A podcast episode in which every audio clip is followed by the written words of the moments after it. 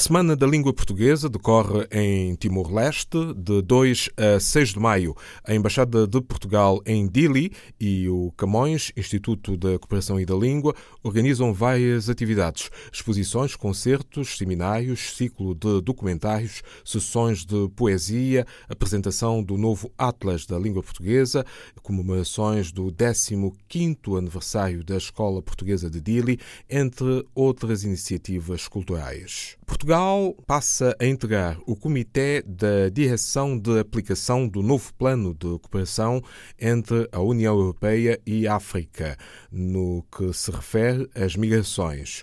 Uma decisão tomada na cidade marroquina de Marrakech. A agência Lusa ouviu o ministro português da Administração Interna, Eduardo Cabeita fundamentalmente uma compreensão de que as questões das migrações são a grande questão dos próximos anos na relação Europa-África. E que é fundamental trabalharmos em conjunto para a promoção de formas, mecanismos de migração legal e segura, que é a única forma de também reprimirmos eh, o tráfico de seres humanos e mecanismos de eh, migração ilegal foi aprovado um plano de ação para os próximos três anos, 2018 a 2020. Há cinco países do lado europeu e cinco países do lado africano que vão integrar o Comitê de Direção de Aplicação deste plano, chamado agora, a partir de hoje, Declaração de Marrakech. Portugal é um dos cinco países europeus que vai estar na coordenação deste processo. Para nós, a relação com os países do Magreb, com Marrocos, com a Argélia, com a Tunísia, é essencial tal como é a relação com os países da África Ocidental, onde temos países lusófonos como Cabo Verde ou Guiné-Bissau, que participaram nesta reunião, e temos países que são importantes eh, para o acompanhamento das questões migratórias. Em terceiro lugar, eu destacaria também que esta foi uma oportunidade para defender a candidatura do Dr. António Vitorino a diretor-geral da Organização Internacional para as Migrações. O balanço da conferência de que resulta a Declaração de Marrakech, rubricada por 52 países, entre os quais 25 europeus e 27 africanos. O novo presidente da Comissão Nacional Eleitoral da Guiné-Bissau, José Pedro Sambu, pediu ao atual governo liderado pelo primeiro-ministro Aristides Gomes e aos parceiros internacionais a disponibilização de fundos visando a realização das legislativas de novembro deste ano. A reportagem de Isabel Maísa Serafim, da delegação da RTP. O novo presidente da Comissão Nacional de Eleições da Guiné-Bissau avisou que é urgente iniciar o recenseamento eleitoral para a realização das eleições legislativas marcadas para 18 de novembro. Sabendo que nos encontramos há cerca de sete meses de novo pleito eleitoral, há mais um grande desafio a ser considerado e lançado a todo o sistema eleitoral, que é a atualização de cadernos eleitorais. Para isso, é urgente o governo adquirir kits para que o recenseamento eleitoral possa iniciar no período estabelecido no calendário, eh, no cronograma elaborado pela CNE, permitindo desta forma o seu cumprimento. Caso contrário, teremos problemas na concretização da data marcada. O juiz conselheiro José Pedro Sambu que falava no Parlamento da Guiné-Bissau durante a cerimónia da tomada de posse da nova liderança da Comissão Nacional de Eleições, Sublinhou também a necessidade de ser reabilitada a sede da CNE em Bissau e as sedes das comissões regionais eleitorais. Queria aproveitar esta soberana oportunidade para apelar o governo da Guiné-Bissau e a comunidade internacional no sentido de mobilizarem recursos financeiros com vista a suportar as atividades previstas no cronograma, pois agora é o tempo de ação e não de palavra. O juiz conselheiro do Supremo Tribunal de Justiça da Guiné-Bissau foi eleito presidente da Comissão Nacional de Eleições numa lista apoiada pelos deputados dos dois maiores partidos do Parlamento do país, o PIGC e o PRS. Guiné-Bissau à espera de financiamentos para realizar eleições legislativas em novembro de 2020 2018. De 3 a 6 de maio, o grupo parlamentar do MPD, Movimento para a Democracia de Cabo Verde, realiza em Portugal jornadas descentralizadas, encontros e visitas de cortesia na agenda. Jornalista Carla Lima, correspondente RDP África em Cabo Verde. Os deputados vão fazer uma visita de cortesia ao grupo de amizade Portugal-Cabo Verde, além de encontros com os grupos parlamentares do PS, do PSD e do CDS-PP. Estão ainda previstos encontros com o embaixador de Cabo Verde em Lisboa e com o coordenador do Instituto Nacional de Previdência Social em Portugal, além de uma reunião com os estudantes cabo-verdianos residentes em Coimbra.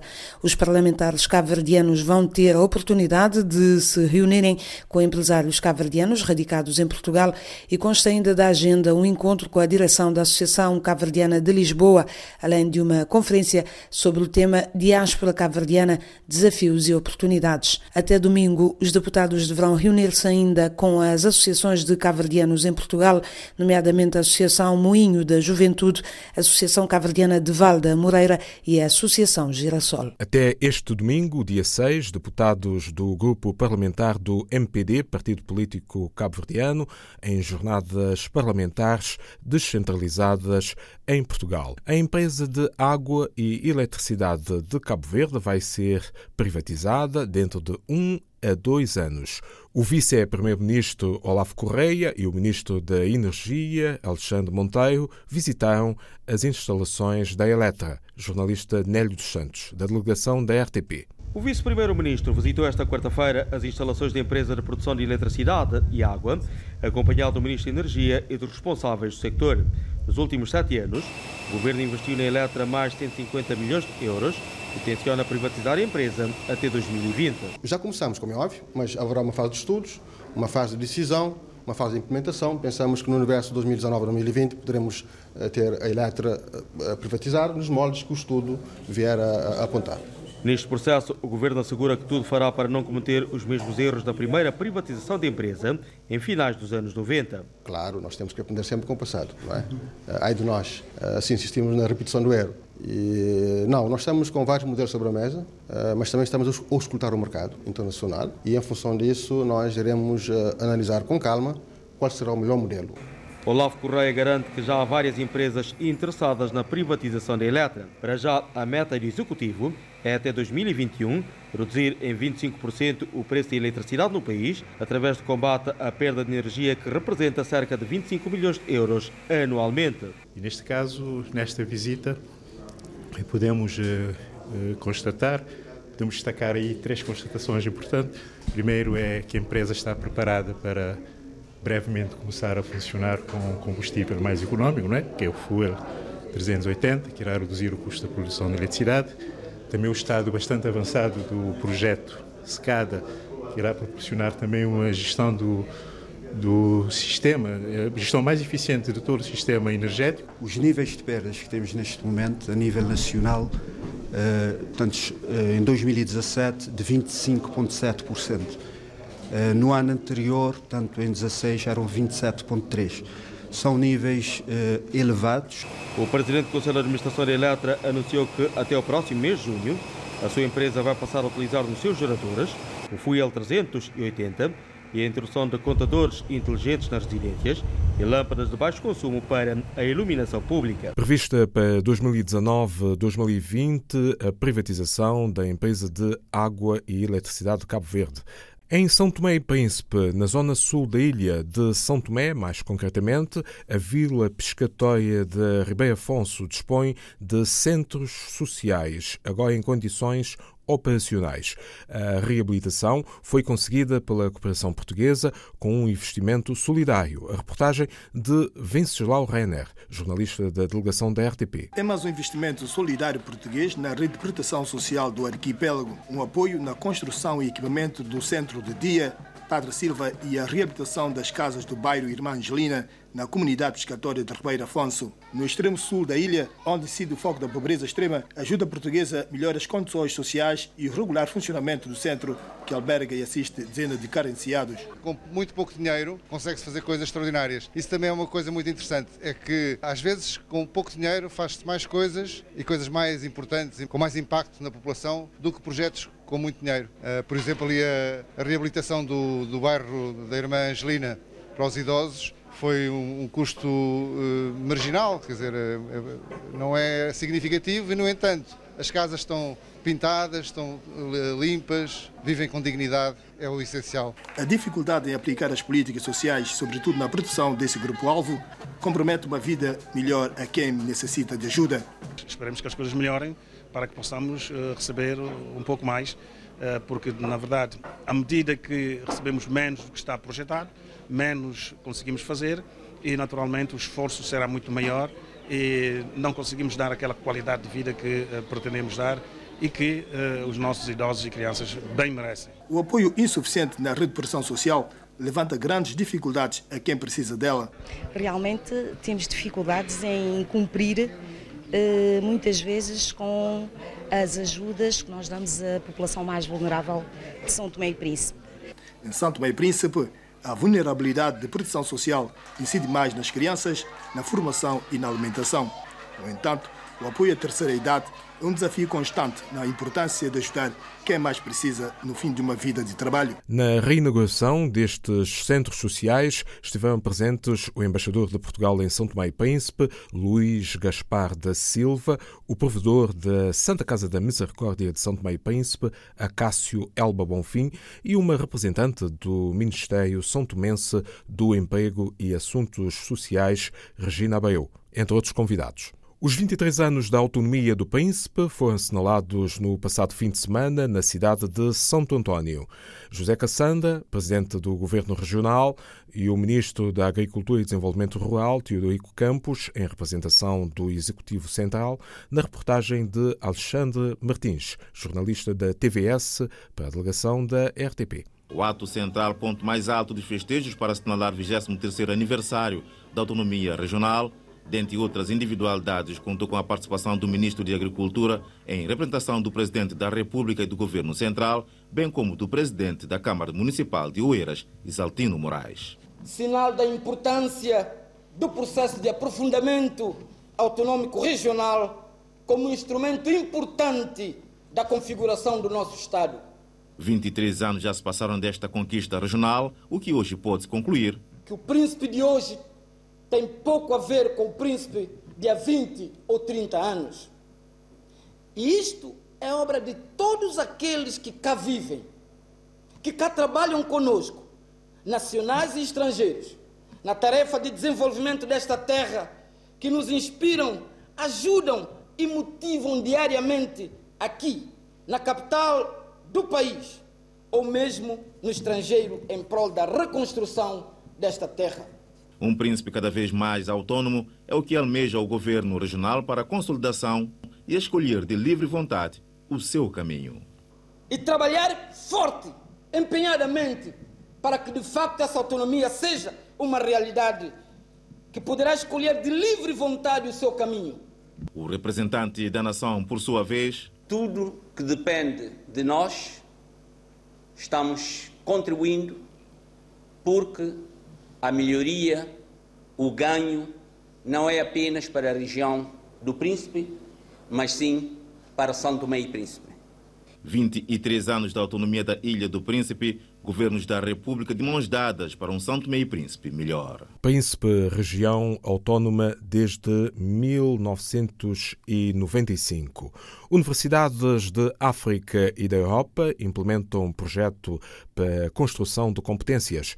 Através de um protocolo de capacitação, a Universidade Nova de Lisboa, em Portugal, e congêneres de Angola e de Moçambique colaboram no âmbito do programa Universidades, Desenvolvimento e Inovação. Jornalista Cláudia Godinho. As universidades angolanas Agostinho Neto e Catiovala Buila e as universidades moçambicanas Lúrio e Eduardo Mondelano são as instituições em destaque no programa University Development and Innovation, como explica João Amar de Matos, vice-reitor da Universidade Nova de Lisboa. É um projeto financiado pela União Europeia no montante de pouco mais de um milhão de euros e é um projeto de capacity building, portanto, construção de competências.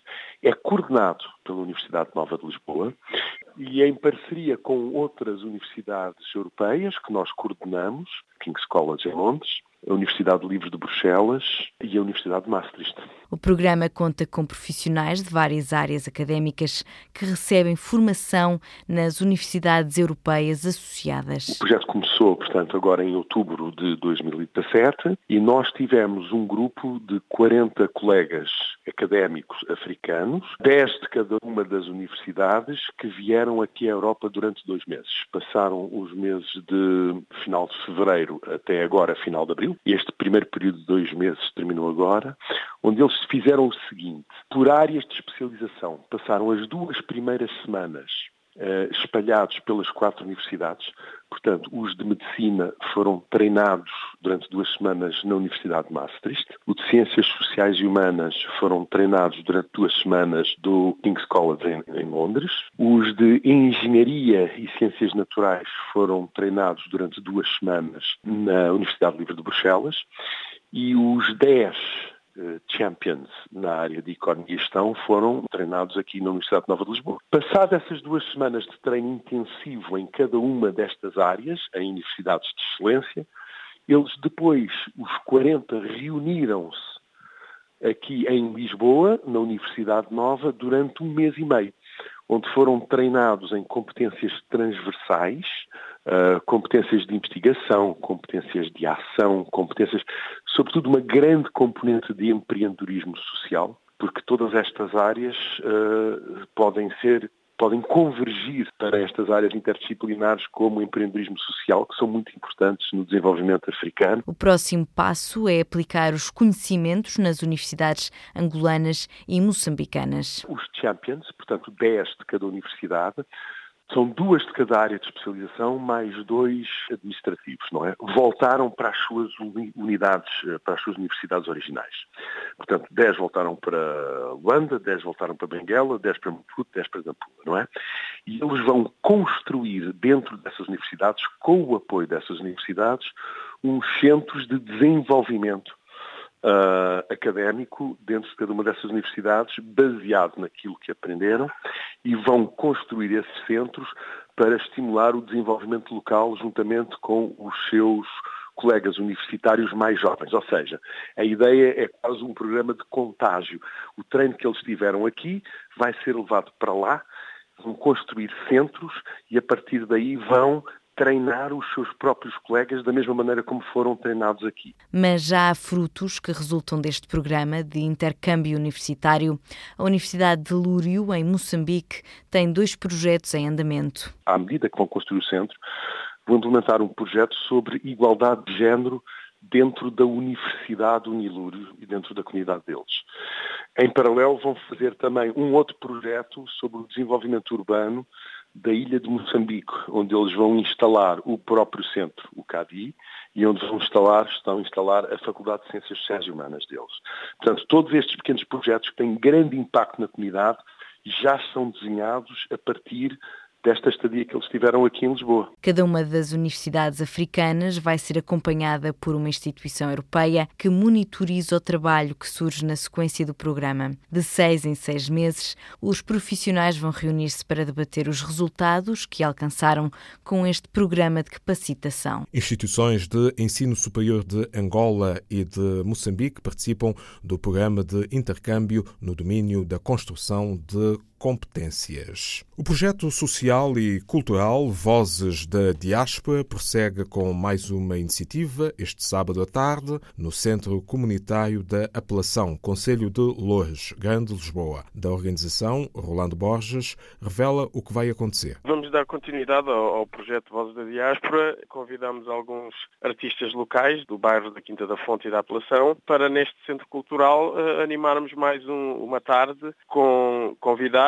e com todos os interessados uh, em estar presentes. As pessoas que nós convidamos, para além do, do Ricky Domi, que também faz parte da produção, uh, temos a Maria Rodrigues, uh, que também fez parte do elenco do evento anterior, mais a a Linda Gala, e uh, há um outro artista que se chama Bodona, que também vai estar connosco. Também vamos ter a colaboração da, da Câmara Municipal, onde vão nos ceder alguns equipamentos e o próprio espaço para que este evento possa acontecer. Se for possível esta divulgação convidar mais pessoas da zona da Quinta da Fonte, da apelação do Conselho de Louros, para estarem connosco para mais este evento. Toda a tarde, noite? Vai iniciar-se às 16 horas e termina às 20 horas. Neste espaço, pronto, não era possível de alguma forma fazer todas as, as ações que nós pretendíamos, mas ficámos pelo essencial que é mostrar uh, as capacidades musicais das pessoas da comunidade e pronto, e fazer uma festa também com a população local. Posso deixar o meu contacto que é 965736052 para algumas dúvidas que as pessoas possam ter, isto na, na, no Centro Comunitário da, da, Quinta da Fonte, na apelação, e também, caso tenham alguma sugestão ou questão sobre o projeto, estamos abertos. Obrigado. Sábado 5 de maio, das 16 às 20 horas, no Centro Comunitário da Apelação, em Lourdes, tarde dançante, com várias atividades. Música